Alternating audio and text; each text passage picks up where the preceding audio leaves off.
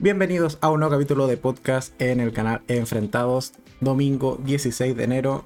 Hoy día toca el podcast número 27, como ha pasado el tiempo señores.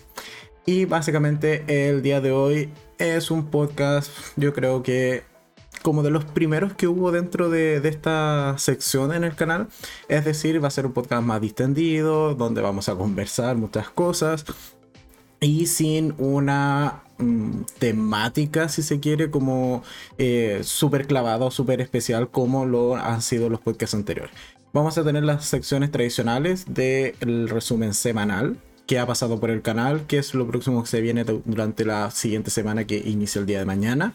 Y también vamos a estar comentando, sobre todo porque fue una semana bastante movidita en cuanto a renovaciones por siguientes temporadas de varias series. Así que vamos a estar comentando algunas de estas series que muchas de ellas son recientes o han tenido recientemente un capítulo en el canal, ya sea con review o con enfrentados incluso. Entonces vamos a estar comentando estas renovaciones y después en una segunda parte donde ya lo anunciaba en el podcast anterior, vamos a estar comentando qué tal me pareció el estreno de la segunda temporada de Euforia, que ahí ciertamente yo me esperaba más. De plano lo digo. ¿En qué sentido? En que esperaba que fuesen más capítulos, no solamente uno. Puesto que otro de los estrenos que también hubo en la semana en la plataforma de HBO Max fue Peacemaker, en la cual sí se estrenó su primera temporada con tres capítulos. Pero que en Euforia fue solo uno y bueno, creo que uno quizás también fue suficiente dado el, peso emocional que, tiene esa serie. Pero bueno, vamos a estar comentando entonces en una segunda, esa tercera sección más bien, eh, qué tal me pareció Euphoria y también qué tal me pareció el arranque de Peacemaker. Por lo que pueden ver, el capítulo de hoy va a ser mucho de conversar distendidamente, simplemente qué tal me han parecido ciertas eh, entregas que han habido últimamente en plataformas de streaming. Así que eso. Eh, ¿Qué más? Eh, bueno, Inés, hola, ya te había respondido mientras estábamos arrancando, que casi no arrancamos, puesto que tenía un error con el, con el retorno, no escuchaba la música y tampoco me escuchaba yo. Entonces eh, estuve ahí reiniciando el, directo previo a, a, lanzarlo y esto ocurrió, no sé, cinco minutos antes, no, menos, un minuto antes de, de arrancar. Entonces, bueno, por suerte lo logré solucionar de manera rápida. Y eh, también saludar a Luis, que ya se suma al podcast del día de hoy. Bienvenido, Luis. Que eh, desde ya te digo, debes hacer los esfuerzos por ver las series de HBO Max.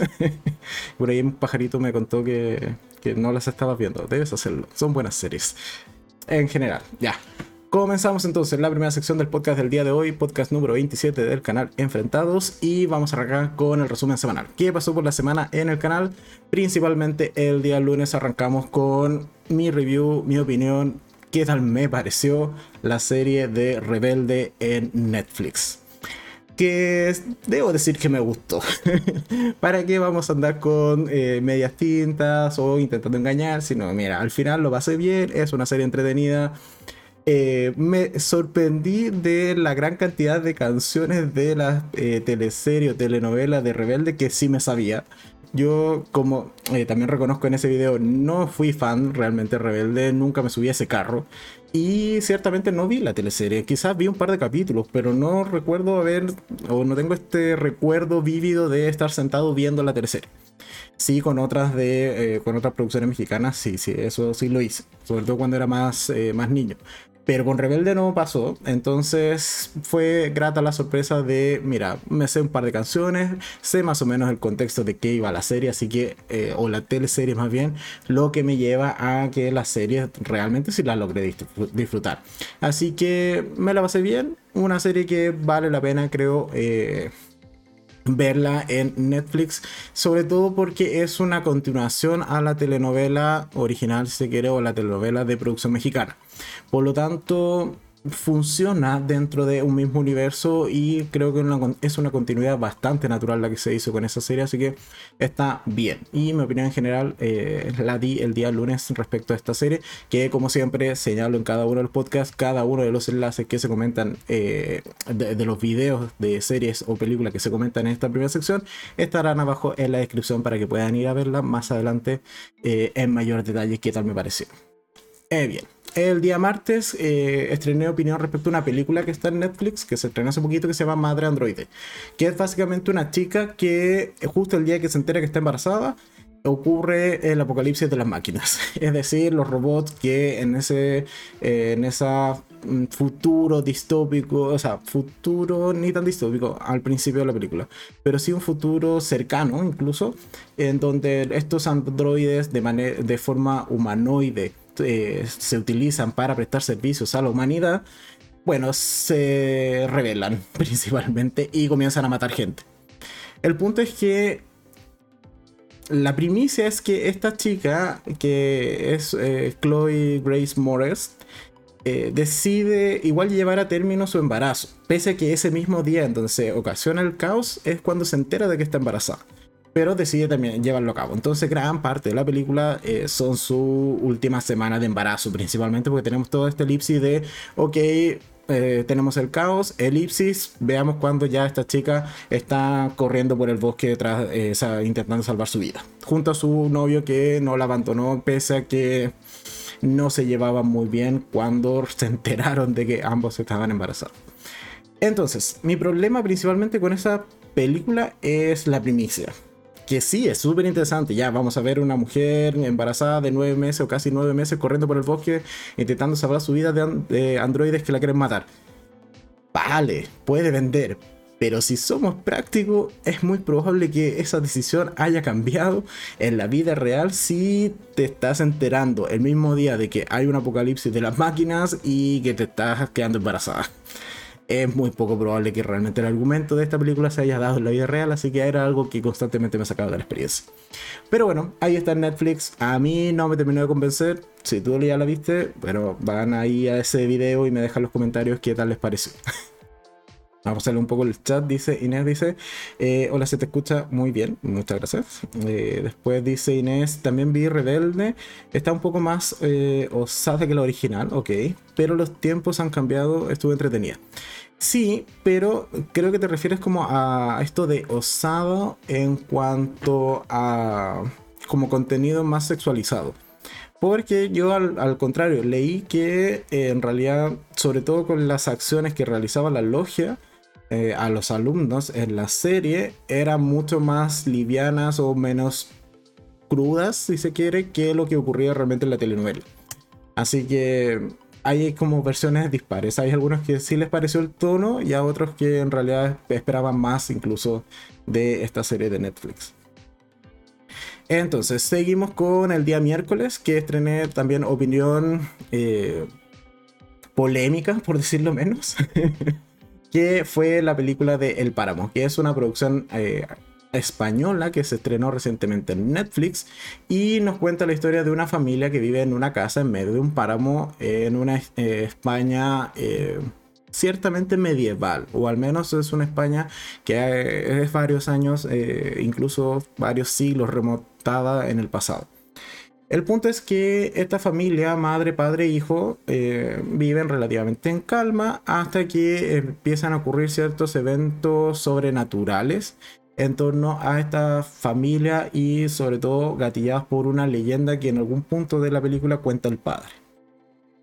El punto con esta película es que es muy lenta, eso hay que reconocérselo, pero mucha gente no le ha gustado por el desarrollo que tiene sobre todo de los personajes.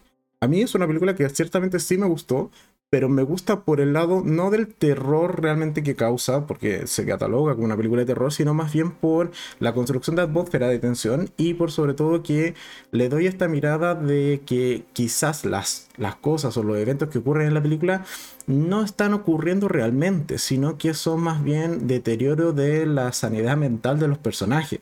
Por lo tanto, desde ese aspecto, creo que la película me engancha mucho más que eh, la típica película en donde viven un tanto aislado un par de personajes y van a ser acosados por una criatura sobrenatural. Entonces, al menos si yo la veo por el lado más bien psicológico y de deterioro psicológico de los personajes, es cuando realmente sí me gusta la película de El Páramo, aun cuando reconozco que sí es muy lenta y que el final incluso lo tuve que ver dos veces. Pero bueno, son cosas que pasan. Después el... Alguien se ha suscrito. Muy bien. Bienvenida, Natalia. Ahí Serena también da las gracias. Eh, seguimos. Eh, ¿Qué más? A ver, Inés dice el páramo. A ver, déjame seleccionar la. Dice el páramo, horrible. Nunca supe o entendí contra quién peleaban. Eh, como te comenté, cero gatitos. Sí, y eso es un poco, eh, no solo tú, hay mucha gente que no le gustó la película. Y de hecho, la calificación que tienen páginas como IMDB es bastante baja pero aún así a mí me gustó y por eso le di la calificación que le di en ese video, solo para no dar spoilers si se interesan que vayan a verlo. vayan a ver mi review, me refiero. Así que bueno, son opiniones divididas que es totalmente válido. Después, el día jueves estrené opinión respecto a una serie, o más bien su segunda parte, que es El Club Estambul, también serie de Netflix que en esta ocasión con solo cuatro capítulos viene a cerrar la historia de esta eh, o de este club nocturno que está en medio de Estambul.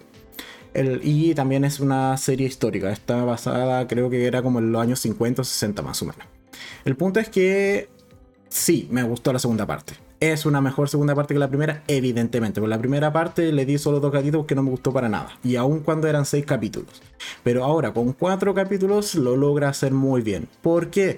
Porque tiene el gran problema esta serie de que nunca debió haber sido dividida en dos partes. Primer punto. Creo que si se ve los 10 capítulos de corrido, la serie se aprecia muy bien porque los primeros seis capítulos es simplemente presentación de personajes y de conflicto, no pasa realmente nada.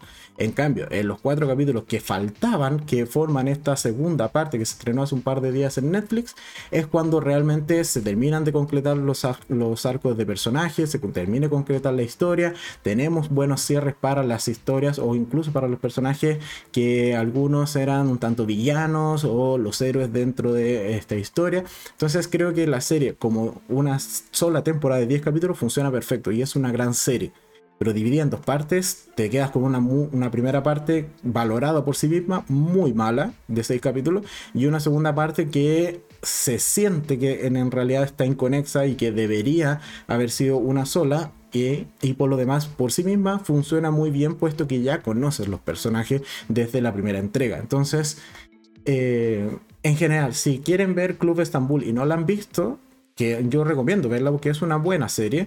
Eh, veanla completa, ahora que ya está sus dos partes en Netflix. Pero haber visto solo los primeros seis capítulos, en realidad te aburrías, no terminabas de entender para dónde iba la serie o cuál era el conflicto, porque como he señalado, los primeros seis capítulos son solo presentación de el contexto, un poco de contexto político, contexto histórico, de los personajes por aquí y por allá algunas malas decisiones que toman algunos personajes, vale, pero no tenemos realmente algo interesante. Sí, eso eh, se logra completar con la segunda parte y creo que ahí sí la serie gana muchísimo. Así que el jueves estrené mi opinión respecto a Club Estambul y evidentemente a la segunda parte sí le di los cuatro gatitos que se merece esa serie porque como he señalado, como un todo es una buena serie. Separada en dos partes, la primera es pésima y la segunda viene a rescatar muchísimo el valor de la serie. Después, el día viernes, nos cambiamos de plataforma y nos fuimos a Amazon Prime y estrené mi opinión respecto a The Tender Bar, que es una película protagonizada por Ben Affleck y eh, Lily. No, no es Lily, sí, es Lily Rave. Sí, Lily Rave. Eh, ¿Es Lily? Sí, estoy casi seguro que es Lily. Bueno, después lo buscaré. Pero sé que está Ben Affleck y otros personajes más también, o sea, actores reconocidos. El punto es que es la historia de un chico que es Junior, que ciertamente ha sido abandonado por su padre y es criado solo por su madre, en condiciones no de mucha abundancia de dinero, por así decirlo. Y se tienen que ir a vivir a la casa de su tío Charlie, que es Ben Affleck y también dentro de esta casa vive mucha más gente.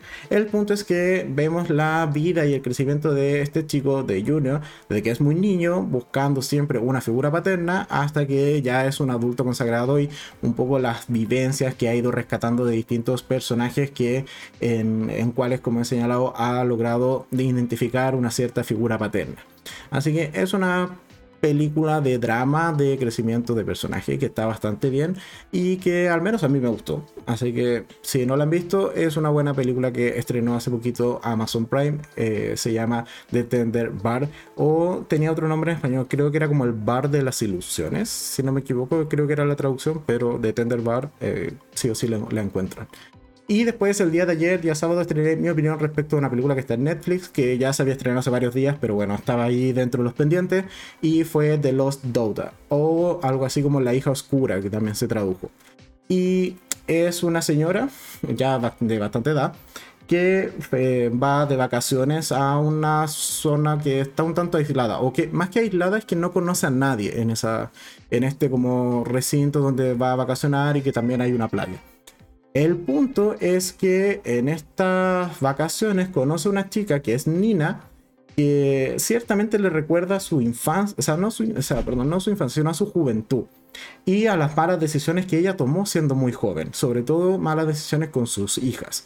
Entonces es también una película de drama y de cómo esta mujer eh, ciertamente ha tenido que eh, afrontar situaciones un tanto complicadas que la ha llevado a tener una situación no de las mejores con sus hijas y que eh, va a ver si conociendo o eh, transfiriendo estas emociones a esta chica llamada Nina logra de alguna manera sanar estos duelos o estas eh, heridas del pasado. Así que una película que también me gustó bastante que está en Netflix de La hija oscura o The Lost Daughter. Después dice Inés, dice, se nota que hay películas buenas, pero estoy enganchada con La Reina del Sur 2, que está en Netflix. sí, serie eh, demasiado larga para yo animarme a verla, así que bienvenida, disfrútala. Yo, yo paso simplemente por duración, no, no me daría la vida.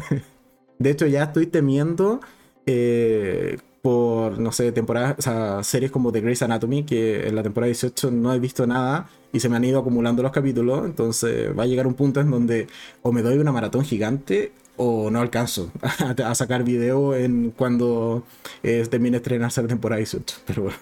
Así que yo con series muy, muy largas, yo digo paso porque no me da la vida simplemente para verlas. Así que bueno, sigamos. Tenemos que, bueno, eso fue la semana, vamos a tomar un poco de agua. Hoy día que simplemente hay podcast y mañana lunes ya está programado que se estrena mi opinión respecto a Los Enviados. Una serie de, de Paramount Plus que probablemente casi nadie haya visto porque conozco muy pocas personas que realmente tienen Paramount Plus.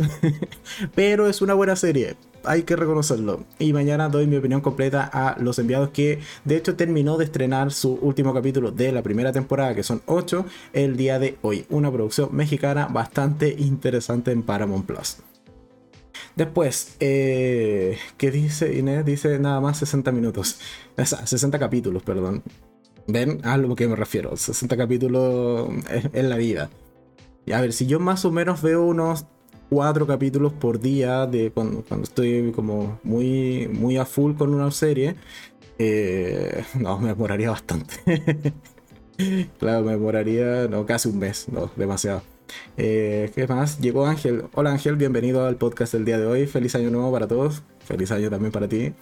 Eh, sigamos entonces. entonces mañana, mañana lunes se estrena mi opinión respecto a los enviados, que como ya he señalado es producción mexicana en Paramount Plus. Después el día martes voy a estrenar mi opinión respecto a Scream 5, que la fuimos a ver el día de ayer con Caco eh, al cine. Y también reconozco que me gustó. Creo que es una buena quinta entrega de la franquicia.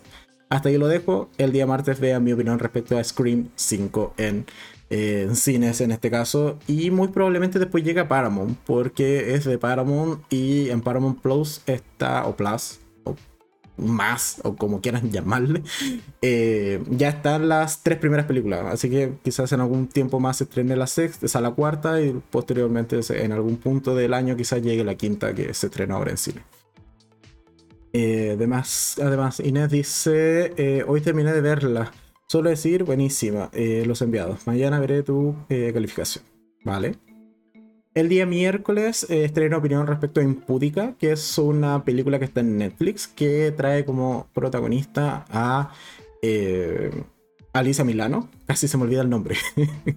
y básicamente es una chica, es Grace, que es una escritora bastante conocida del mundo de las novelas de misterio y de crimen, principalmente, y sobre todo crímenes que involucren asesinatos de mujeres. El punto es que ella acude al llamado de ayuda de su hermana, puesto que necesita cierta asesoría o cierto acompañamiento para poder demandar a su ex marido por la custodia de sus hijos, o de su hijo más bien. El punto es que, bueno, estas hermanas en sí no se llevan muy bien y de cada una va a hacer su vida por su cuenta ese el día que se reúnen. Y en particular, la hermana tiene una suerte de actividad no clandestina, pero sí que es ciertamente secreta y es que eh, dentro de su casa, que es gigante como todas las casas en Estados Unidos, tiene un cuartito que se dedica, en donde se dedica principalmente a hacer videos de contenido eh, para adultos. El punto es que mediante estos videos va a ser acosada por uno de estos clientes y finalmente va a terminar siendo asesinada. Y por lo tanto, Grace, la hermana, la escritora, va a tener que utilizar sus habilidades de escribir novelas de crímenes para intentar resolver quién asesinó a su hermana. Una película que, como he señalado, está en Netflix y que el día miércoles eh, estrenaré mi opinión al respecto. Después el día jueves estrenaré opinión respecto a otra película que también vi el día de ayer en, el cine, puesto que ayer fue día de maratón de cine. De hecho salí de una película, fui al baño y me metí al tiro a la sala a la siguiente función, pero bueno. El día jueves estrenó opinión respecto a The Kingsman, que también la fui a ver el día de ayer. Y es la película de origen, principalmente de esta franquicia o de esta organización de inteligencia eh, mundialmente o que opera mundialmente y tengo algunos reparos en realidad con esa película, así que el jueves doy mi opinión completa, pero no me terminó de convencer realmente de Kingsman el origen o la primera misión o tiene nombres similares, pero me refiero a esta tercera entrega de la franquicia de, de. El día viernes, aun cuando todavía no la termino y todavía no grabo el video, evidentemente eh, debiese estrenarse opinión respecto a Quédate cerca, que es una serie que está en Netflix, que Kako ya la vio y me ha insistido mucho en que la vea y eso es extraño porque Kako no suele engancharse con series. Entonces me ha insistido bastante en que la vea y bueno, accedí, también estaba dentro de mis pendientes, así que dije, bueno, entre mis muchos pendientes, si hay una serie que me recomienda Kako, bueno, veamos a ver si en esta ocasión, de manera un tanto peculiar, coincidimos en que sí sea una buena serie, puesto que con Kako solemos tener diferentes opiniones respecto a lo que vemos. Pero bueno, el viernes debiese estar entonces mi opinión respecto a Quédate cerca, que es muy probablemente la grabaré en la semana. Y el día sábado eh, pretendo estrenar opinión respecto a Archivo 81, que es una serie también de Netflix que al parecer es de terror. Y no tengo más información, porque sé que se estrenó este fin de semana y la tengo ahí, agendada, simplemente. Ahí pretendo verla después de terminar de ver Quédate cerca en Netflix también. Así que eso es al menos la programación de la semana. Y el día domingo tendríamos podcast. Aún no determino la temática ni el tema, pero es muy probable que solo haya podcast el día domingo. Ok, hasta acá vamos bien. Seguimos con la última parte de esta primera sección que es los próximamente, que están bastante interesantes. Como siempre, nos vamos a, la aplicación de Netflix, entramos al perfil y en nuevos y populares. Ahora, de hecho, esta sección como que, esa, esta eh, parte o sección dentro de, Netflix ha ido renovando, pero bueno, son cosas que pasan. Tenemos que próximamente se viene, eh, ya sale para programarla, que te avise Netflix cuando se estrena, eh, la segunda temporada de Deseo Oscuro, que es uno de los primeros videos que hay en el canal, así que me va a dar un poco de, de, mal rollo recomendar que vean ese video antes de ver la opinión de la segunda temporada. Pero bueno, al menos en el canal ya hay videos respecto a la primera temporada de Deseo Oscuro.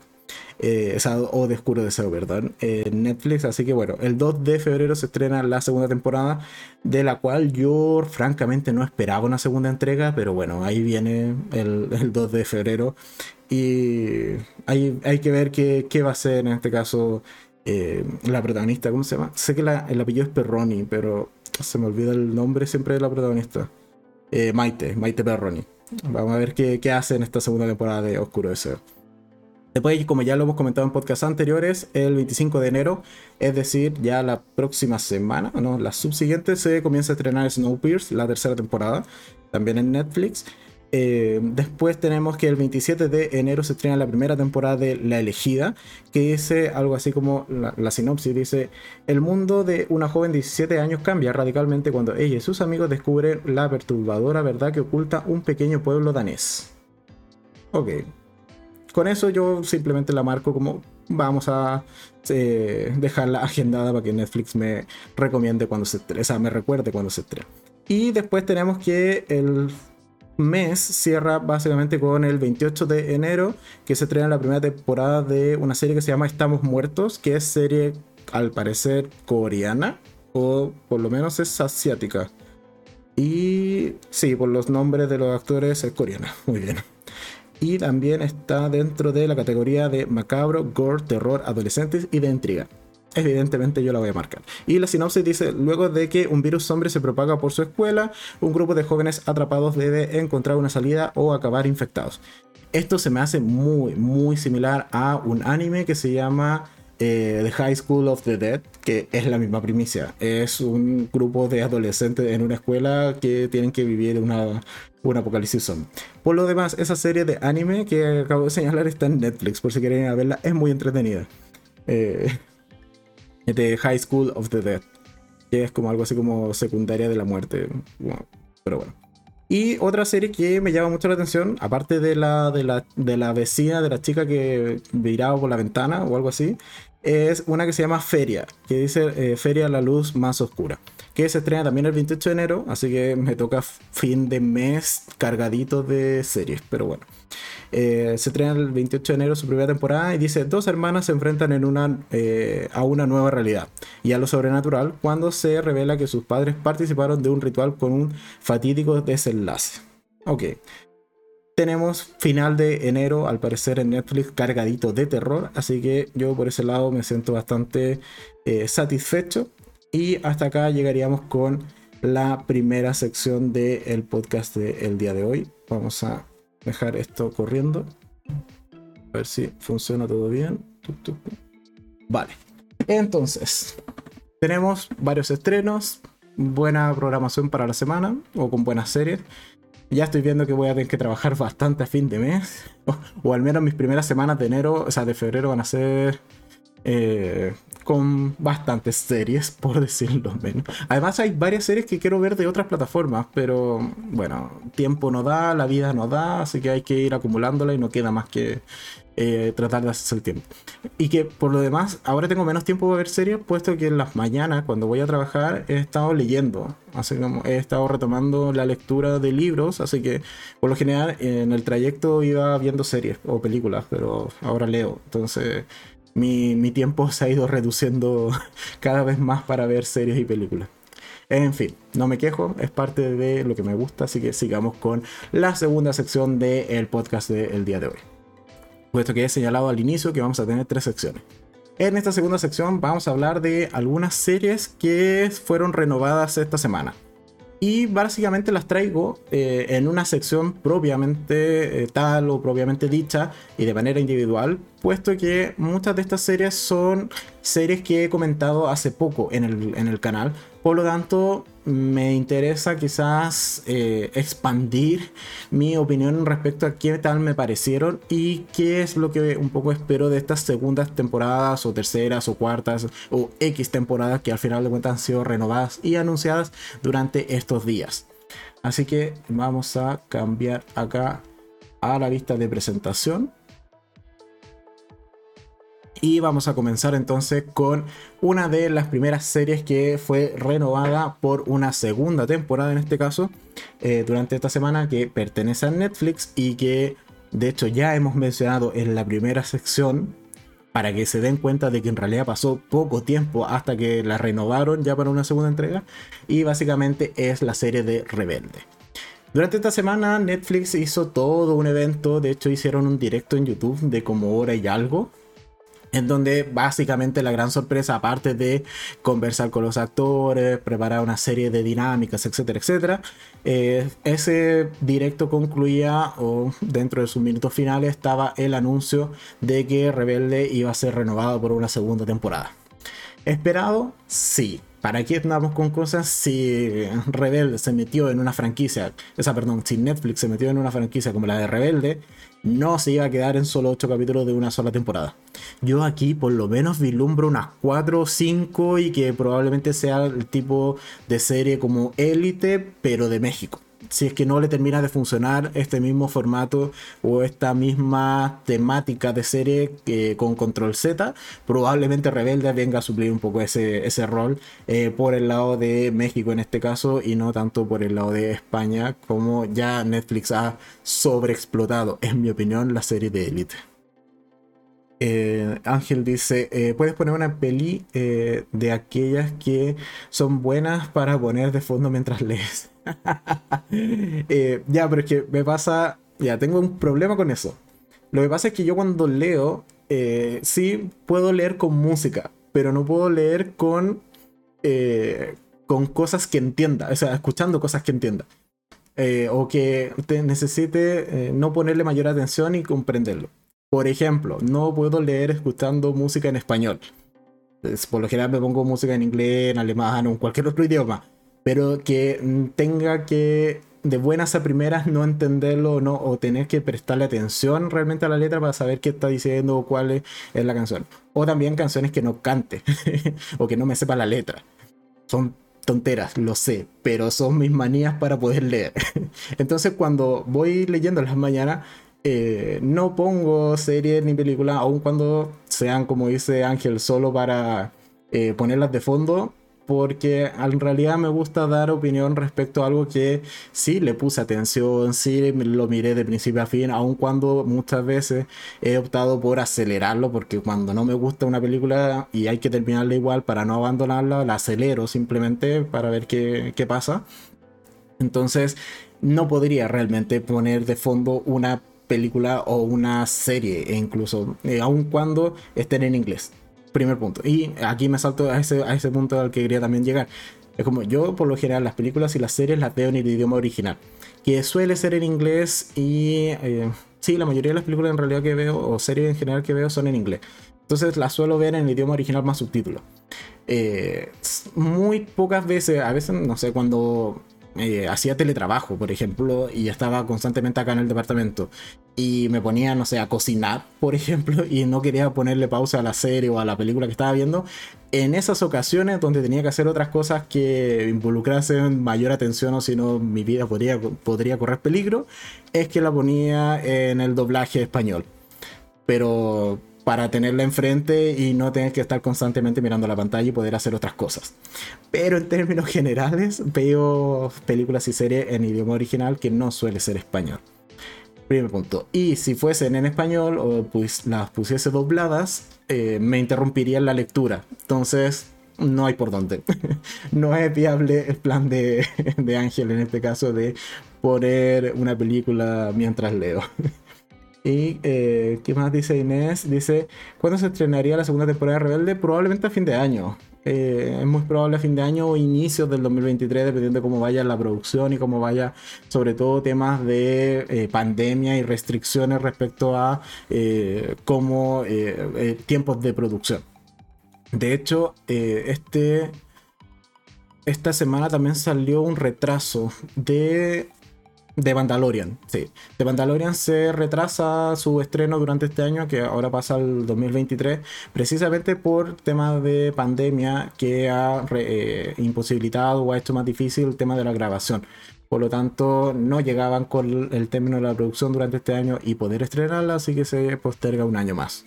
Y así es muy probable que pase también con otras series de grandes producciones. ¿Vale? Entonces, en este caso, Rebelde, como he señalado, mira, un poco para hacerlo más, más extendido de respecto a lo que ya dije en la primera sección. Es buena serie, o sea, tiene sus conveniencias como cualquier otra serie de adolescente, sí.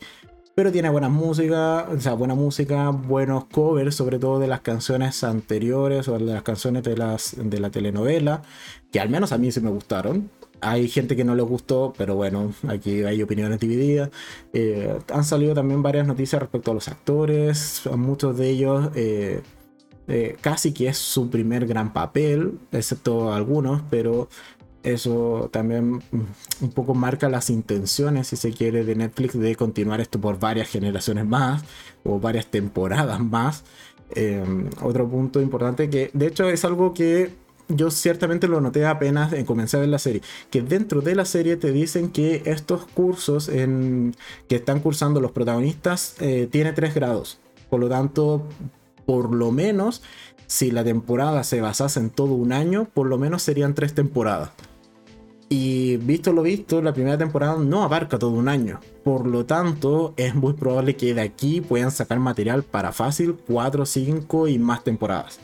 Así que no les pasa lo mismo que les pasaba con Elite. Y yo creo que fue un resguardo que tomaron en ese sentido. Porque con Elite lo que les pasaba es que los protagonistas estaban en el penúltimo año. Por lo tanto, con, cuatro temporadas ya te abarcabas ese, pues, esa, perdón, con tres temporadas ya abarcabas ese periodo de tiempo de dos años y lo que hicieron fue dejar reprobando a algunos del cast original para una nueva temporada que fue la número 4 una solución tanto parche, si me pregunta a mí. Entonces aquí, al menos desde el inicio, noté que quizás eh, sí tomaron ese resguardo de decir, no, mira, aquí los cursos son tres años más y estos, estos pollitos, estos nuevos personajes están recién entrando, así que aquí afírmense que de Rebelde vamos a tener varias temporadas, eso ya lo veo venir. ¿Qué más? Dice Luis, eh, eh, a mí por eso no me gusta ver series, porque temporada y temporada pasa mucho tiempo es la vida, es lo que toca, es parte de acostumbrarse solamente. Yo, eh, o sea, al menos tengo la suerte de que veo muchas series, por lo tanto siempre tengo un entremedio que ver. Así que al, menos no me quedo con esto de eh, quedarme en alguna temporada de sequía, así como sin nada que ver. Aparte que hoy por hoy hay tantas plataformas que ciertamente se está produciendo más de lo que somos capaces de ver. Y eso también es, puede llegar a ser un problema de aquí a futuro. ¿Vale? Entonces, Rebelde, me agrada que se haya renovado con una segunda temporada. Espero que le vaya bien a la serie. Al menos a mí me gustó la primera. Espero que quizás se torne un poco más seria en la siguiente temporada y no tan eh, adolescente infantil. Eso es lo único que pediría si se quiere como para unas siguientes temporadas y, y ya que estamos, a ver, serie de adolescentes en un colegio, en algún punto tiene que haber un muerto, yo estoy seguro de eso. Aquí la fórmula de, de Control Z o la fórmula de Rebelde, o sea, de Élite, no se la van a saltar para nada en Rebelde y en alguna temporada estoy seguro que va a haber un muerto lo digo acá, hoy día en el podcast 27, Rebelde en algún punto estoy seguro que va a tener algún muerto como trama. Pero bueno, eso para futuro, esperemos que no sea la segunda temporada y que al menos siga eh, explotando más la carrera musical de los protagonistas que una trama más de adolescente investigando un muerto. Pero bueno. Eh, ¿Qué más dice? Ángel dice, otra solución ah, era hacer nada, ¿ok? Ah, bueno. Eh, lo dejó y ha ahorrado el mensaje de Ángel. Eh, siguiente serie que también fue anunciada su renovación por una nueva temporada, y más que una, son dos temporadas, es Emily in Paris. Que esta semana o en estos días salió que va a ser renovado por tercera y cuarta temporada. Dos por uno. Bien. ¿Era esperada? No. Yo al menos, a ver, ya, vamos por parte. ¿Me esperaba que Emily in Paris fuese renovada? Sí, me lo esperaba por una tercera simplemente, no por cuarta. Eso ya me sorprendió. Pero quería que fuese renovada después de haber visto la segunda temporada, no realmente. Porque la segunda temporada siento que no pasa absolutamente nada. Y lo dije muy claro en, ese, en esa review. Me, pasaba, me pasó constantemente mientras veía la segunda temporada de que veía los capítulos, veía los capítulos, avanzaba, avanzaba, avanzaba en la historia, o más, más que en la historia, avanzaba en los minutos y la historia no avanzaba absolutamente nada. Y eh, se me quedó finalmente con una segunda temporada de más capítulos de los que a mí me hubiesen gustado, con personajes que evolucionan en los dos últimos capítulos o incluso en el último capítulo donde realmente pasa algo importante. Y creo que eso está muy sumado al, o está muy ligado al hecho de que hacia el final de la temporada se incluye al personaje de, de Kate Walsh que se retoma de la primera temporada, aun cuando rompen el canon, no importa, pero con ese personaje salvan la temporada porque si no, realmente no pasaba absolutamente nada en la segunda temporada de Emily in Paris. ¿Y por qué digo que rompen el canon? Porque la serie de Emily in Paris se basa en que eh, Emily tiene que viajar a París porque su jefa, que es el personaje de Kate Walsh, no puede viajar porque está embarazada. Entonces, que en esta segunda temporada viaje igual a París, ya teniendo eh, casi siete meses, no sé, tenía un, grado de, de, embarazo bastante avanzado, realmente no tiene mucho sentido dentro de la serie. Pero se lo perdonamos solo porque, siendo súper sinceros, es el personaje que llega a salvar la temporada. Sin el personaje de, de Kate, realmente la segunda temporada hubiese sido nada. O sea, cero evolución de personajes, cero eh, desarrollo de las tramas y subtramas o de los triángulos amorosos, que en algún momento podrían ser cuadrados, pero bueno, da lo mismo. En realidad, como he señalado, si no es por el personaje de Kate, tenemos una temporada que hubiese pasado sin pena ni gloria o que no hubiese tenido realmente un impacto trascendental dentro de la trama. Así que por ese motivo, a mí ciertamente me desilusionó más que realmente me gustó la segunda temporada. La encontré muy, como decía eh, Ángel delante, muy serio para poner de fondo y, doblada, cosa de poder entender más o menos qué están diciendo y prestarle atención cada ciertos minutos. No era una serie para realmente estar allí pegado a la pantalla, eh, comiendo algo eh, o atento, si se quiere no, no me pasó eso con esta segunda temporada de Emily in Paris. Con la primera sí, la encontré súper entretenida. Pero esta segunda, uff, uff, uff. Y además, algo que comenté también en esa review. Netflix tenía una oportunidad única, yo creo, en poder unir dos series que, que realmente lo rompen, que, o que son de renombre o son de peso dentro del de mundo de Netflix que una es eh, You y en este caso Emily Paris. ¿Por qué? Porque hacia el final de la tercera temporada de You, el personaje de Joe está precisamente en París. Entonces no costaba nada que estas dos historias que no son sobrenaturales, no son mágicas, no son fantasiosas, sino que son historias muy de drama, de thriller, cada una con esta, bueno, Emily es comedia, pero son historias normales, o sea, dentro de una realidad no hay ningún problema en que estuviesen conectadas o que ocurriesen dentro de un mismo universo. Y creo que esa fue una oportunidad bastante desaprovechada. Yo me esperaba durante alguna, algún capítulo random a aparecer al, actor de Joe de fondo. Por último, que, se cruzase. O ver a un, incluso que ni se le viera la cara, pero ver a un individuo con la gorra de Joe, por ejemplo. Vestido más o menos parecido con la gorra, ya con eso yo me daba por pagado, porque ahí las teorías de que esto está conectado hubiesen dado para esperar los largos meses que faltan a que se estrene cualquiera de las siguientes temporadas de esas dos series. Pero bueno, son cosas que no pasaron y ahí estaba. La tenían dando bote, como se dice, eh, pero Netflix no agarró ese balón. ¿Qué más? Dice Ángel. Ahora sí. Dice, otra solución es no hacer nada, dejar que los protagonistas sigan en secundaria aunque tengan 35 años. De hecho, los, actores son bastante mayorcitos de lo que realmente representan. Así que en un par de años más, eh, si no tienen buenos maquilladores, les va a costar hacerlos pasar por adolescentes. y eh, muchas series lo hacen. Sí, muchas series lo hacen. Estoy de acuerdo.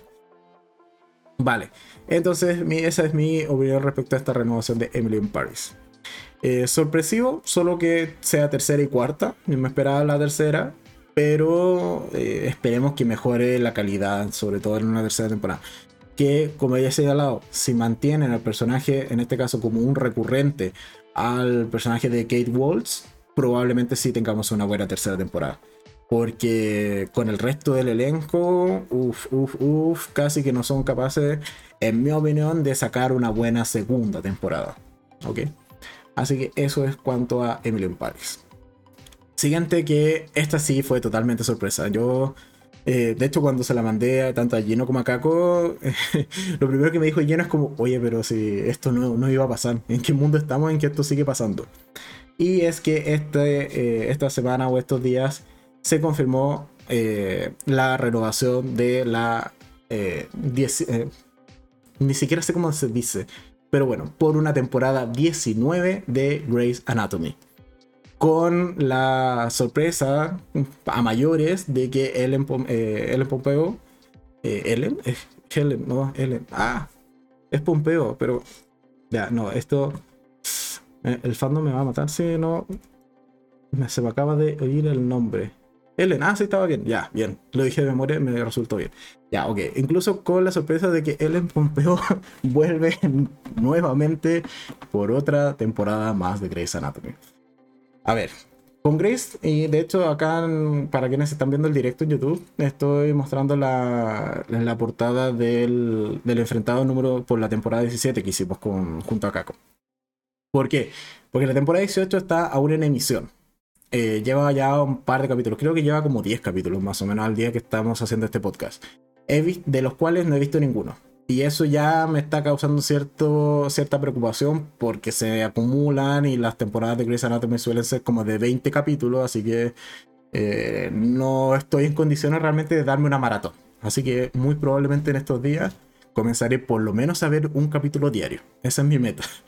Primer punto. Segundo, no tengo idea qué está pasando en la, en la, temporada 18. Muchos pensábamos que la temporada 17, que es la temporada de la playa, y cuando uno dice es la temporada de la playa, todo el mundo sabe a qué temporada nos referimos. Eh, todo el mundo que es seguidor de Grey's Anatomy. Todo el mundo pensó que esa iba a ser la última. Y francamente, hasta pensaba, yo al menos sí pensaba que eh, Grace iba a morir de COVID. Cosas que pasan, sí, pero esta chica ha tenido mala suerte durante todas las temporadas. Entonces, pero eso no pasó, se mejoró, resucitó, bueno, ahí tuvo un tema medio místico con, con sus seres queridos y fallecidos. Así que finalmente, bueno, salió de, de la condición crítica en la que estaba y ahora está en la temporada 18. ¿Qué ha ocurrido en esa temporada? No lo sé, no lo he visto, no comentaré nada al respecto, no tengo tampoco spoilers, no he visto spoilers de la temporada, aun cuando sé con varios de los actores de Grey's Anatomy, no me he comido realmente grandes spoilers. Pero ahora que me digan que más encima vamos a tener temporada 19, como hasta qué punto van a eh, estrujar esta, esta serie, no, no lo sé. Pero bueno, el tema es que funciona, ahí estaremos viendo la temporada 18, ahí estaremos viendo la temporada 19, y si viene una 20, ahí estaremos viendo la temporada 20 porque es Grey's Anatomy, ya crecimos con ella y probablemente esta serie termine después de que muchos de nosotros muramos. Poniéndonos súper trágico, pero son cosas que pueden pasar. Así que bueno, habrá temporada 19 de Grey's Anatomy que se anunció esta semana. ¡Yay! Quizás qué personajes irán a través de, de, los de los, ¿cómo se llama? De lo histórico. Porque, de hecho, por ejemplo, algo que sí eh, sé que pasó durante la temporada 18 es que retornaron al, al personaje de Kate Walsh. Mira, Kate ha sido bastante mencionada en el podcast de hoy. Pero Alison Montgomery vuelve a la temporada 18. No sé si la irán a hacer recurrente, no sé si habrá muerto, no lo sé, no me he comido mayores spoilers, como he señalado. Pero, ¿qué más van a traer de vuelta en una temporada 19? No lo sé, pero bueno, tendremos temporada 19 de Grey's Anatomy. Espero que tengamos 20 también, solo por cerrar en un buen número. 19 es como un número feo. Es mejor decir, mira, tuvimos 20 que tener 19, ¿no es cierto? A ver, Ángel dice, eh, yo nunca he visto una temporada completa de Grey's Anatomy. Y ya eh, será imposible que me ponga al día. Considera que ya son más de 360 capítulos. Creo que las 360 lo lograron como la temporada 17 o 16, por ahí. No, 17 creo. Entonces, si ves un capítulo diario, te demoras más de un año en verla. en ponerte al día. O sea, pensemos la magnitud de esta serie, por favor. Repensemos la magnitud de esta serie más de un año para ponerse al día solo viendo un capítulo diario. Pero bueno, conozco gente que sí se ha puesto al día, que, lo ha intentado, no viendo uno diario, sino han tenido que ver casi 4 o 5 por día y, le ha costado varios meses. Pero se han puesto al día. Eh, ¿Qué dice Luis? Está igual eh, que las teleseries del Mega de Verdades Ocultas. no sé cuántos capítulos tiene Verdades Ocultas. Ahí me lo comentan, pero desconozco porque telenovelas para eso ya no hay espacio en mi vida. Así que bueno. Y la última serie que ha sido renovada por nuevas temporadas en estos días que quería comentar en mayor detalle es una que esta sí... O sea, yo lo pedí. Francamente en el, en el video de review yo pedí una nueva temporada de Madre Solo hay dos. Y esta, en estos días también salió renovado que va a tener tercera temporada. Con la tercera me conformo, sí, en verdad, ya hasta ahí yo creo que es suficiente. Quizás la sigan explotando más allá de una tercera, no lo sé, pero de que teníamos que tener tercera temporada, teníamos que tener tercera temporada. Sobre todo por el final de la segunda, porque nos dieron uno de los fanservice más esperados por toda Latinoamérica Unida. no, pero ah, a, ver, siendo prácticos. Que nos diesen eh, esa, esa confirmación en público de que las dos protagonistas de la serie iban a eh, establecer una relación formal y amorosa de cara a una tercera temporada era lo que todo el mundo estábamos esperando, sobre todo dado el final de la primera temporada, que eso fue lo que gatilló el gran conflicto que se abarcó durante toda la segunda temporada, que fue un poco o algo así como la declaración de amor de una de las dos chicas hacia la otra. Porque lo estoy diciendo así porque no me acuerdo los nombres de memoria. Hay nombres que se me quedan y otros nombres que no. Pero bueno, el punto es que em, en este caso, con ese final, e impactante y esperado por muchos, donde me incluyo, de la segunda temporada de Madre Sola y 2, no podía Netflix cancelarla sin, sin, darnos al menos un especial de dos horas como lo hicieron con Sensei. Era lo mínimo que yo pedía. Pero evidentemente, eh, eh, al finalmente más bien, terminaron dándonos una tercera temporada de Madre Solo y dos. Y como he señalado, yo creo que con eso es más que suficiente porque ya cuando terminemos una segunda temporada, de, esa, perdón, una tercera temporada de Madre Solo y dos, probablemente las bebés ya van a tener las actrices, me refiero a los actores, no sé de qué, de qué sexo son, pero bueno, asumamos que son bebés actrices. eh, van a tener, no sé, como 7 años probablemente, porque ya han pasado bastante años, o sea, bastante tiempo desde que inició esta serie. Salvo que los vayan cambiando, que también es, es probable, pero creo que más allá de una tercera no tendría mayor sentido. Pero sí voy a ver con bastantes ansias, o, más bien esperar con bastantes ansias y después verla eh, súper entusiasmado. En este caso, una tercera entrega de Madre Sola y 2 en Netflix. Así que con esta eh, serie terminamos esta segunda sección del podcast de las renovaciones de nuevas temporadas que surgieron esta semana, que estuvo bastante movilita. ¿Hubieron más? Sí, hubo más renovaciones, pero estas quise traer estas cuatro porque ya hay video en el canal, así que se pueden ir a, eh, a, revisarlos también, qué tal me parecieron cada una de estas temporadas que terminaron durante este año y el año anterior, la mayoría del año pasado. Y eh, si esperaba o no esperaba una siguiente entrega. Así que eso con la segunda sección del podcast. Eh, ¿Qué más? Dice Luis, dice, lleva como 10 años. ¿Qué cosa? ¿Grey's Anatomy? No, Grey's Anatomy lleva mucho más lleva 18 años, creo, porque es... Si realmente nosotros crecimos con Grey's Anatomy. Yo era un niño. Es del 2005, ¿viste? Va para 17 eh, años. ¿Al ojo? ¿Sí? ¿Al Claro.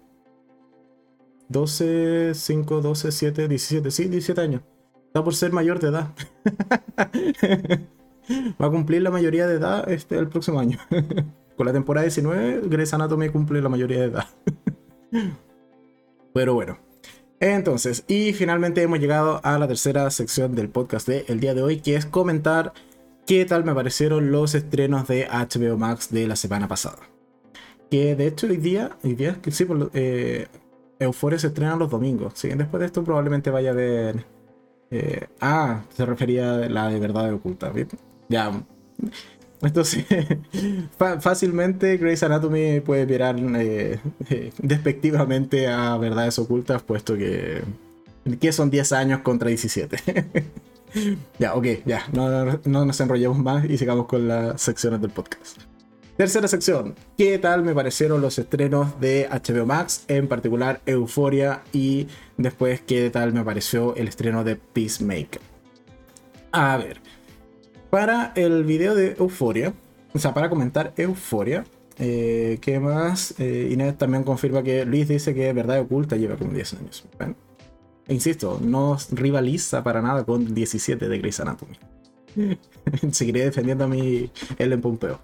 Ok, entonces tenemos que el domingo pasado, de hecho sí, fue el domingo pasado, se estrenó la segunda temporada en HBO Max de Euphoria una serie bastante complicada de ver, a eso hay que reconocerlo. Hay que tener buen estado de ánimo para ver Euforia. Y creo que, aun cuando en principio no me gustó que hayan. Eh, que se haya decidido estrenar un capítulo por semana, puesto que estoy bastante acostumbrado al hecho de que se estrene eh, de completa una temporada y eso me genera ciertos problemas para poder verla. Pero bueno, ya. HBO, estrena, HBO Max estrena capítulos semanales. Nada más, que, nada más que reclamar, no me gusta, pero bueno. El punto es que también me esperaba que se estrenaran más capítulos. Y con uno me, sal, me, me supo a poco. En principio. Cuando puse play, abrí la aplicación de HBO Max, dije, ok, vamos a ver Euphoria, ¿cuántos capítulos hay? Uno. Después de haber visto ese capítulo que dura casi una hora, eh, mi, sensación fue, menos mal que solo fue uno, porque o si no aquí terminamos todos depresivos, todos eh, mal emocionalmente, así que creo que fue una buena decisión solamente haber estrenado uno. En términos generales, ¿me gustó el primer capítulo? Sí, me gustó. Es brutal, es emocionalmente denso, eh, desarrolla bastante bien las líneas de los personajes que ya conocimos en la primera temporada. Una recomendación que está bastante buena, que de hecho fue algo que yo también hice, fue eh, ver mi video de. Eh, un poco de auto spam, por favor. Ver mi video de la primera temporada de Euforia, que está en el canal. Y al término de, este podcast, dejaré acá abajo en la descripción, porque no lo hice, pero lo dejaré en la descripción. Puesto que en ese video que dura 20 largos minutos, eh, aparte de hacer el resumen siempre sin spoiler, ese video en particular sí tiene spoilers y por lo demás trato cada una de las tramas de los personajes principales.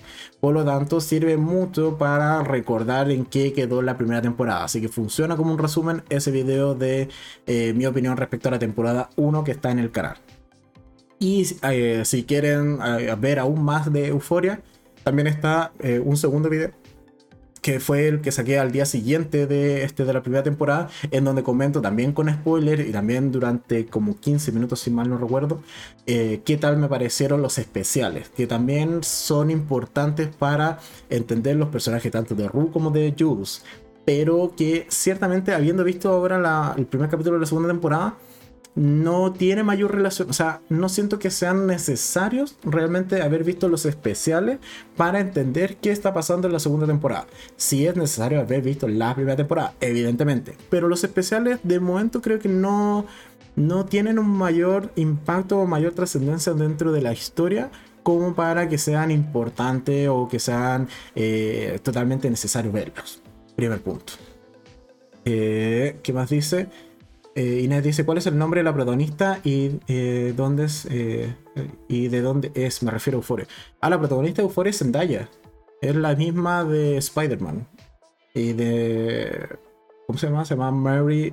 Era Mary and Malcolm, creo que era. Sí, creo que es Mary and Malcolm que está en Netflix, que también es una muy buena película de Zendaya. Eh, pero Zendaya es una de las protagonistas que interpreta su papel es Rue que es una chica adolescente que, si mal no recuerdo, la primera temporada menciona la edad, creo que tiene como 16, 17 años, me, me decantaría más por 16, y que ciertamente es adicta a cualquier tipo de sustancia que le altere emocionalmente y eh, mentalmente en general. Entonces es adicta a drogas, al alcohol, etcétera, etcétera, y constantemente recae. Entonces, algo que se ve durante la primera temporada es esto, cómo esta chica se hace auto, o sea, eh, autosabotajes y también auto se, inflige daño eh, a sí misma con este tema de las recaídas en sus adicciones a distintos tipos de drogas. ¿Ok? Entonces, en la segunda temporada, algo que eh, no me termina de gustar o quizás todavía no lo terminan de explicar, al menos en el primer capítulo, es qué hace Jules en esta segunda temporada. ¿Por qué?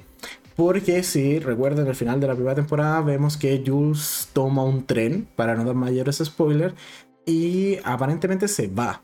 Y en su especial, que es el segundo especial que hay respecto a Euforia, Em, que está centrado en Jules, vemos que Jules efectivamente sí se fue y fue a terapia y este es un capítulo 100% centrado en cómo se relaciona con su nueva psiquiatra y va contando un poco de su historia eh, vividos en la, en la serie eh, o en la primera temporada y básicamente sirve para comprender de mejor manera el personaje.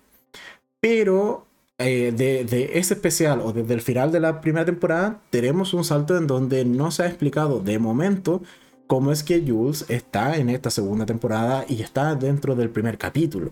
Cómo es que volvió, cómo es que está de nuevo acá, dentro del grupo. Y es algo que me hizo un poco de ruido cuando la vi. Yo me esperaba que eh, apareciese, evidentemente porque es un eje fundamental dentro de la historia y también es uno de mis personajes favoritos de la serie.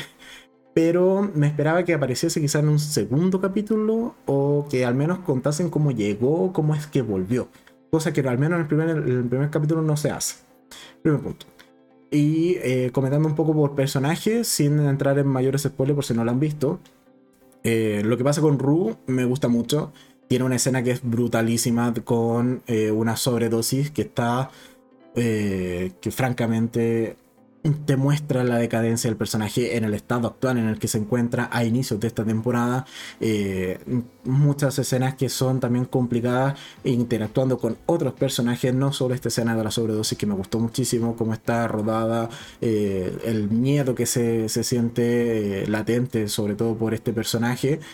Creo que lo hace muy bien. Al final de cuentas, Zendaya se mete de lleno en la piel de Ru y lo hace muy bien. Y también, como he señalado, hay otras escenas que quizás pueden, eh, si uno las mira de manera súper ligera, pueden incluso llegar a ser cómicas o al menos causar un par de risas en, algunas personas, pero que tiene todo un trasfondo de, ok, eso está pasando porque esta chica está drogada, porque esta chica ya no le importa nada en la vida, eh, ha perdido total desconexión con sus emociones, está totalmente rota y no necesita realmente estar pasando por estas situaciones, sino que lo que necesita es contención, lo que necesita es un abrazo, necesita terapia. Pero si obviamos todas estas cosas que son complicadas, por decirlo menos, eh, sí, uno se puede reír simplemente de la situación. aquí en esta serie hay para todo, pero bueno. Entonces, Ru me gusta cómo lo están tratando en, este, en esta segunda temporada. Y ciertamente aquí es cuando yo sí valoro haber visto el especial de Jules, que es la chica, es el interés amoroso de Rue en esta serie.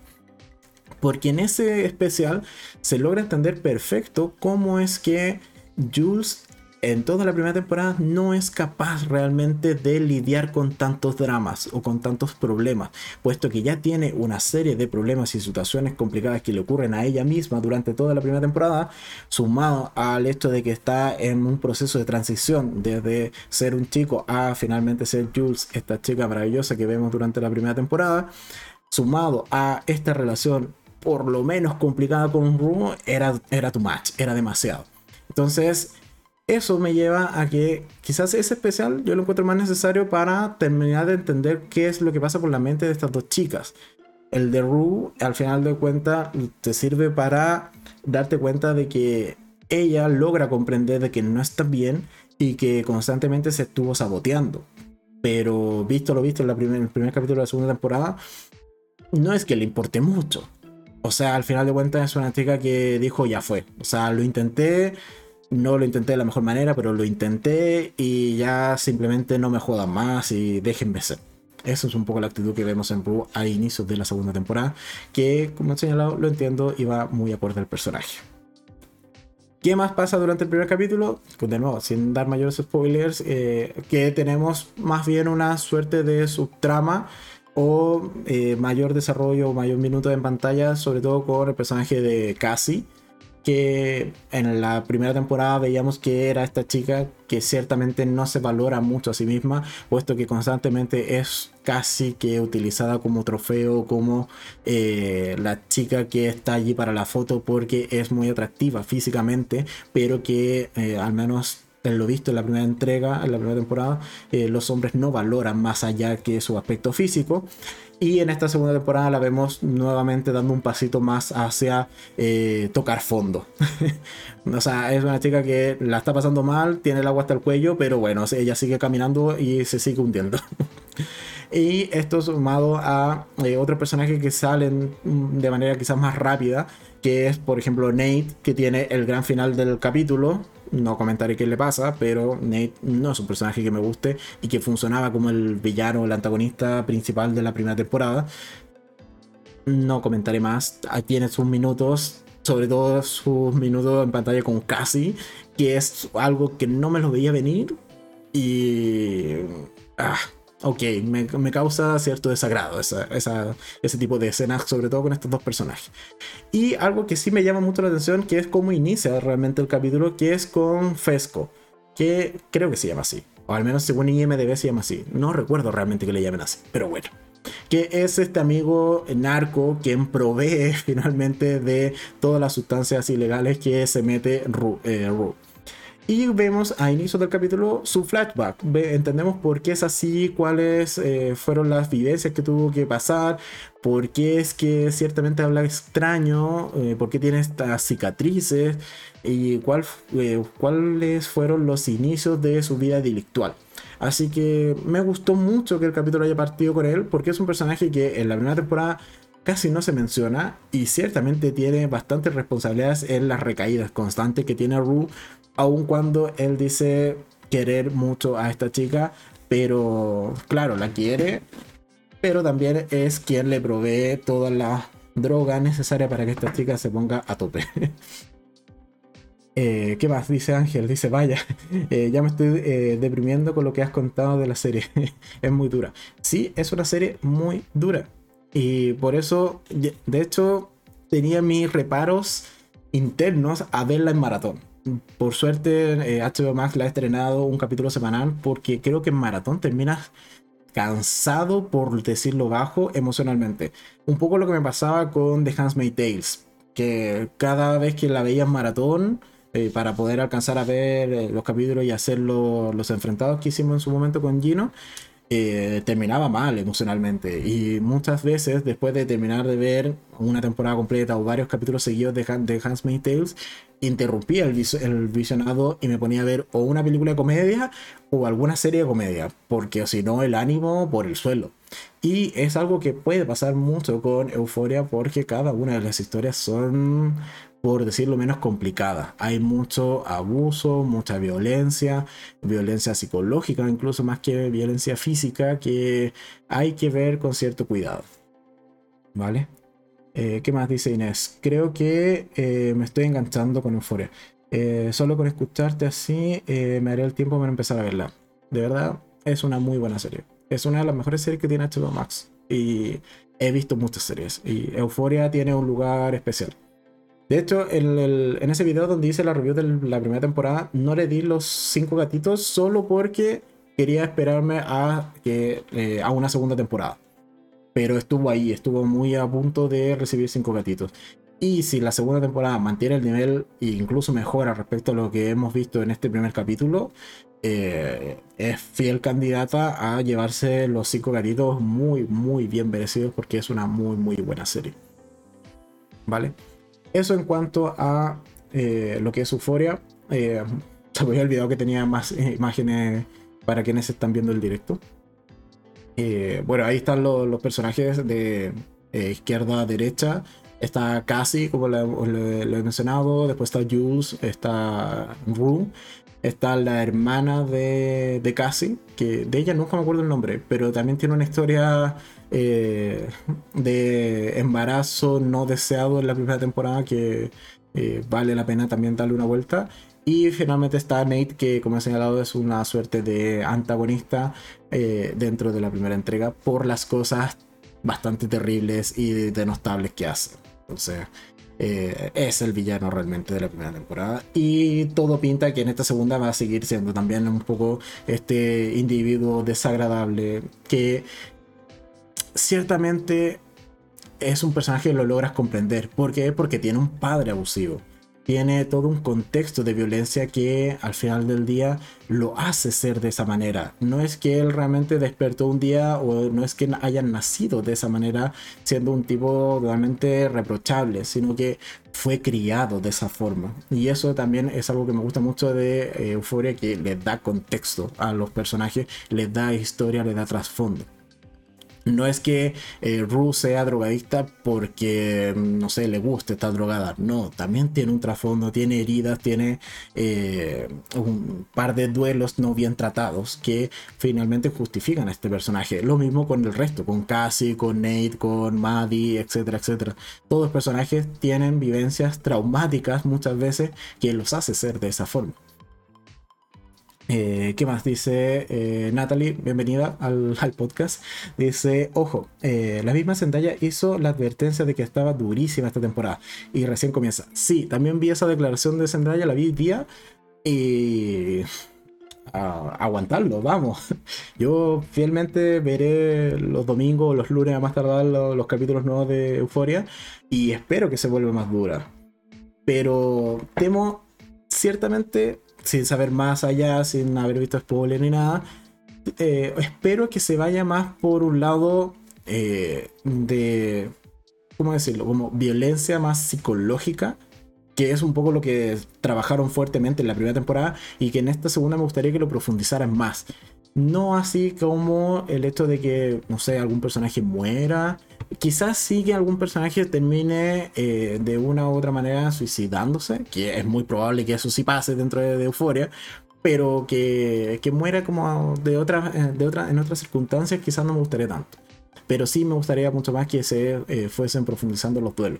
Sobre todo como lo vimos en los, eh, en los especiales, en donde principalmente se centran en eso, en que estas chicas, tanto Rue como Jules, que son las que tienen especiales, eh, cuentan sus vivencias, cuentan por qué y al, final de, y al final del día son escuchadas por un adulto que es capaz de eh, dar un poco de contención, dar un poco de eh, apoyo, incluso apoyo moral, y que al final de cuentas intenta ayudarlas.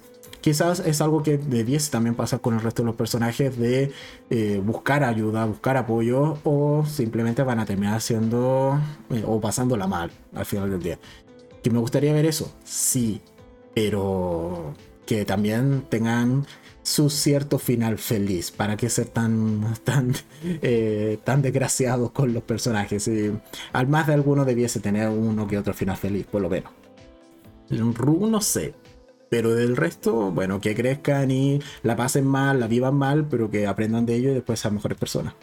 Eso es un poco el ideal, ¿no? Pero bueno. Eso con eh, lo que es Euforia. Entonces, el primer capítulo me gustó, sí me gustó. Esperemos que siga por el buen camino la, esta temporada y que nos termine sorprendiendo. Y que, como bien lo señalaba Natalia en los comentarios, eh, de mismas palabras de Zendaya, que las temporadas sean más crudas, más eh, duras incluso de ver. Eso también me, me llama mucho la atención. Y finalmente, vamos a cambiar totalmente de, eh, de vibra, por así decirlo, puesto que nos vamos a qué tal me pareció el estreno de Peacemaker también en Amazon Prime. Así que Amazon fue de las plataformas que la está rompiendo realmente en estos días. Mucha gente se está suscribiendo principalmente para ver estas dos series. Solo con eso ya ha causado un cierto revuelo. El punto es que Peacemaker, tenemos este personaje que también lo señalé en la review respecto al Escuadrón Suicida. El personaje de John Cena, que es Peacemaker, fue el personaje que, uno de los personajes que menos me gustó de la película de El Escuadrón Suicida, la nueva película de Escuadrón Suicida, que también está en HBO Max, por si acaso. Y que ciertamente es recomendable ver antes de ver esta serie aun cuando la serie se encarga en los primeros minutos de hacer una suerte de recapitulación de los mejores momentos de eh, escenas de Peacemaker en la película del Escuadrón Suicida. Pero es mejor ver la película del Escuadrón Suicida porque es bastante entretenida. Muy sangrienta, sí, pero es entretenida. Ya. El punto es que, eh, y por lo demás, mucho mejor que la versión anterior del Escuadrón Suicida. Ya. Dicho eso. En esa review que hice respecto a la película del Escuadrón Suicida, yo señalé que el personaje de Peacemaker o el de John Cena fue el que menos me gustó.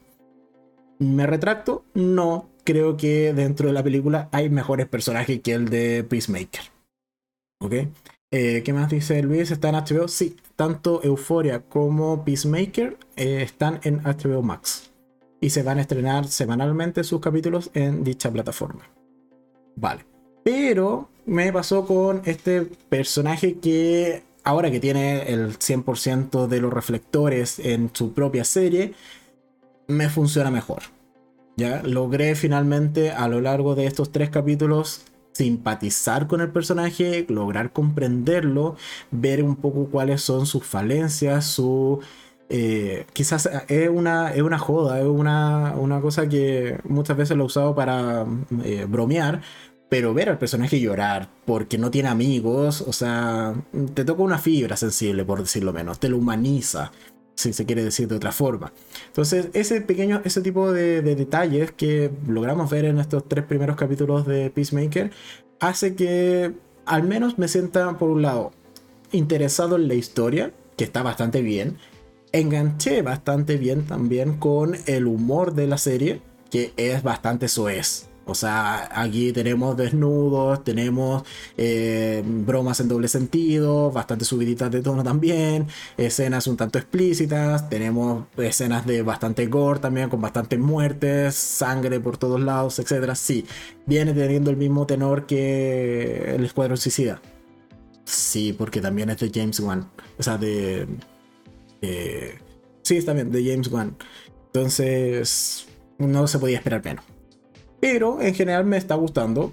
Eh, son tres capítulos muy de presentación de eh, conflicto, de cuál va a ser la gran misión para la que está siendo reclutado, en este caso Peacemaker, eh, presentación del nuevo equipo, porque no es exactamente el mismo team o el mismo grupo de apoyo, de soporte que vimos en la película, sino que son un par de agentes menores, si se quieren, del el grupo que dirige Amanda Waller, sino que entonces eh, había que hacer la presentación de estos chicos, en donde vamos a tener a, Emilia Hardcore, eh, Hardcore eh, John Economos y ¿qué más está en el grupo? Ah, Clemson Moore, que son un poco como los personajes de apoyo principalmente que va a tener Peacemaker. Y en términos generales me gustó, tiene un buen arranque, es entretenida. me la pasé bastante bien viendo los capítulos, pese a que son larguitos, son capítulos de 40 y largo minutos. Creo que el primero es como de 50 y, 50 y largo también. Entonces es una serie que funciona. Y ciertamente también me, ayuda a eh, comprender de mejor manera este personaje y ciertamente aceptarlo eh, como un buen protagonista de su propia serie. Así que eso, ¿qué más dice Luis? Dice, eh, yo la estoy viendo, pero no me ha gustado mucho, la encuentro muy payasa. Sí, y es una película que, como he señalado, tiene o trata de tener el mismo eh, tenor o nivel de humor que el, Escuadrón Suicida de la, la última película del Escuadrón Suicida. Entonces, si no te gusta o no empatizas con ese tipo de humor, que se hacen bromas con todo y por todo, y que no se toma muy en serio a sí misma, eh, probablemente no enganches con la serie. A mí, eh, ciertamente para distraer, funciona. Veo un par de muertes por aquí, un par de muertes por allá. Son personajes de eh, DC, que eso también me agrada. Entonces, yo al menos por ese lado tengo menos barreras de entrada, si se quiere. Pero finalmente, eh, si me dan una buena historia con un personaje que se terminen de complementar a lo largo de los capítulos, creo que eso va a tener un buen resultado vamos a tener un buen, una buena serie y que probablemente continúe después en siguientes eh, temporadas o incluso hagan más spin-off de otros personajes que lograron sobrevivir a la misión de Starfish en, en, la película del Escuadrón Suicida, que también estaría bastante interesante. O sea, ver una serie de Ratcatcher, era Ratcatcher 2, creo, sí, porque era la hija. Bueno, de la chica que controlaba los ratones o las ratas, yo también firmaría por ver una serie de ella, porque es un personaje por lo menos peculiar. Entonces, si esta serie le va bien y eso abre la posibilidad a ver series de otros personajes del Escuadrón Suicida, creo que también es un buen plus o algo positivo en general de esta serie. Esta serie en particular, como he señalado, estrenó tres capítulos y también va a ser un capítulo semanal. Así que toca simplemente esperar. En teoría debiesen ser ocho capítulos y se terminaría de estrenar el 17 de febrero. Así que tenemos eh, Peacemaker para rato o por lo menos varias semanas. Y en cuanto a Euphoria, que no lo mencioné, pero Euphoria también debiese tener 8 capítulos y también debiese terminar de estrenarse, eh, en este caso a finales de febrero, en particular el 27. Así que eso en cuanto a los nuevos estrenos de HBO Max. De las dos, ¿cuál me gustó más? A ver, en calidad es evidente que Euphoria es bastante mejor. Pero me entretuvo más porque es más ligera, es más graciosa, es chistosa eh, Peacemaker. Así que fue un buen complemento. Es casi como esto de juntar los dos capítulos que se estrenen semanalmente. Primero ver Euforia, deprimirnos, llorar y pasarla mal emocionalmente. Y luego distraernos viendo Peacemaker. Así como para un poco eh, subir el ánimo, si se quiere. Así que eh, ambas en combinación pueden llegar a ser un buen producto. Así que eso en cuanto a eh, las, mi opinión respecto a estas series. Eh, no sé qué opinas eh, respecto a la gente que está viendo el chat, de si quieren que los siguientes podcasts continúe comentando estas series, los capítulos que van saliendo semana a semana creo que dejo abierta la pregunta en el chat por si eh, eh, para que me den su opinión y me comenten al respecto, puesto que no es algo que suelo hacer. Yo no suelo realmente ver un capítulo y sacar un video en el canal de solo ese capítulo, como lo hacen nuestros canales, sino que me espero a ver la temporada completa o la serie, o sea, todos los capítulos de la serie y luego hacer una opinión global respecto a qué tal me pareció como un producto, como un todo. Pero dado que voy a estar viendo esta serie semanalmente. Eh, no sé si les parece que eh, al final del podcast tengamos esta tercera sección de ir comentando qué tal me pareció tanto Euphoria como Peacemaker y quizás otras series que pueda ir sumando que tengan este mismo formato de emisión semanal. Así que, eh, ¿qué más dice Inés? Dice que salga otra película o serie de Harley Quinn. ella es la mejor. Podría ser. De hecho, yo creo que solo porque Margot Robbie debe ser muy, muy cara es que no hacen una serie de Harley Quinn. yo creo que es más barato contratar a John Cena para Peacemaker que a Margot Robbie para una serie de Harley Quinn. solo eso diré, es mi opinión, mi humilde opinión. eh, ¿Qué más dice Luis? Muy buena idea. Bueno, aquí hay alguien que al parecer sí le agrada la idea. Eh, luego está dando una vuelta, o sea, eh, de hecho tengo que darle bastantes vueltas a cuáles van a ser las temáticas de los siguientes podcasts para que siempre sean entretenidos y estén ustedes también participando de ellos, que esa es la idea del podcast, que esta sea una conversación eh, lo más bilateral posible y no solo unilateral. ¿Qué más dice Inés? Dice, sería buena idea, pretendo ver esta semana Euforia y comentarlo el domingo. Ok, ahí Inés está subiendo al carro de Euforia. Así que, bueno, si no hay retractores, probablemente lo convirtamos en una tercera sección de los futuros podcasts, al menos hasta finales de febrero, que sería cuando se acabe las dos series que estábamos comentando el día de hoy. Así que sin nada más que agregar, muchas gracias a todos los que participaron del podcast del día de hoy. Eh, un podcast más distendido, más diferente, o sea, un tanto diferente a los que hemos venido trayendo las últimas semanas, que eran más temáticos, o sea, hablábamos de un tema en particular, de series renovadas, de películas de, que se espera este próximo año, el, el, el tag de series que hicimos, o cuando teníamos las series por tipo, que hablábamos de series de viaje en el tiempo, series de, de fantasía, de vampiros, etcétera, etcétera. Así que creo que el podcast de hoy fue mucho más conversado. Yo al menos así lo siento, o sea, si se aburrieron, lo siento, pero bueno, creo que no fue el caso. eh, ¿Qué más? Ángel dice, eh, tendría que ver algunos capítulos de esta serie eh, para estar más atento al podcast y tener algo que decir. Totalmente invitado a ver Euforia y Peacemaker, o al menos es Euforia, Ángel. Yo creo que te va a gustar Euforia. Es, como he señalado, es densa, sí, pero es una serie que, que vale la pena ver. Aun cuando es del 2019, de hecho, la primera temporada de Euforia y creo que ha envejecido también bastante bien. Eh, ¿Qué más dice Natalia? Eh, una semana para procesar todas las emociones que evoca Euforia. Creo que esto será un grupo de soporte. buen, buen punto también ahí. Que esto se convierta en, en, darnos apoyo mutuamente, venir acá a abrazarnos después de quedar desconsolados con algún capítulo de Euforia. Muy buen punto ha tocado Natalia en ese sentido. Pero bueno, sin más eh, que, agregar, simplemente, como decía, agradecerle a todos los que participaron del podcast del día de hoy. Mañana ya, eh, como lo he señalado, hay review normal a las 8 de la noche, horario de verano, en el canal de eh, Los Enviados, esta serie de Paramount Plus, o Paramount Plus, o Paramount Más, o como quieran llamarle. Paramount, la plataforma de Paramount. Eh, que el día de hoy, de hecho, terminó de estrenar su octavo y último capítulo de la primera temporada, que lo vi en la mañana tempranito. Eh, madrugué viendo Los Enviados. Es muy entretenida, solamente eso diré. Yo me la pasé bien viendo Los Enviados. Así que bueno, ahí. Aunque sí, ahí noto que quizás Miguel Ángel Silvestre, que es uno de los protagonistas, eh, porque ya lo he visto en dos series relacionadas a la iglesia. Por un lado está en 30 monedas, que también es serie española de, eh, o sea, en este caso es serie española en torno a la Iglesia Católica, y ahora lo tenemos en Los Enviados, que es serie mexicana también en torno a la Iglesia Católica. ¿No se nos estará encasillando Miguel Ángel Silvestre en papeles de este tipo? Espero que no. Pero bueno, son pequeños detalles, cosas que pueden pasar.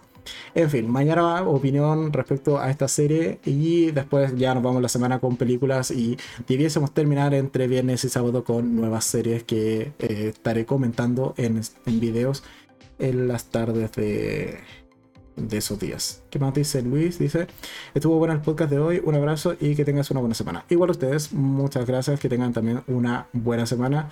Y eh, Inés dice, eh, muy bueno como siempre, nos vemos el domingo con eh, la Euforia Manía. Bueno, bueno, creo que le gustó la idea, así que bueno, eh, lo tendré en consideración entonces esta tercera sesión en los siguientes podcasts de hablar de Euphoria y de Peacemaker. muy buen podcast, buen análisis de este par de series y para todos los seguidores del podcast también Luis les deseo una feliz semana. Muchas gracias a todos, yo voy a ir preparando porque esto no es tan fácil como llegar y salir, sino que hay que soltar un par de cositas, listo.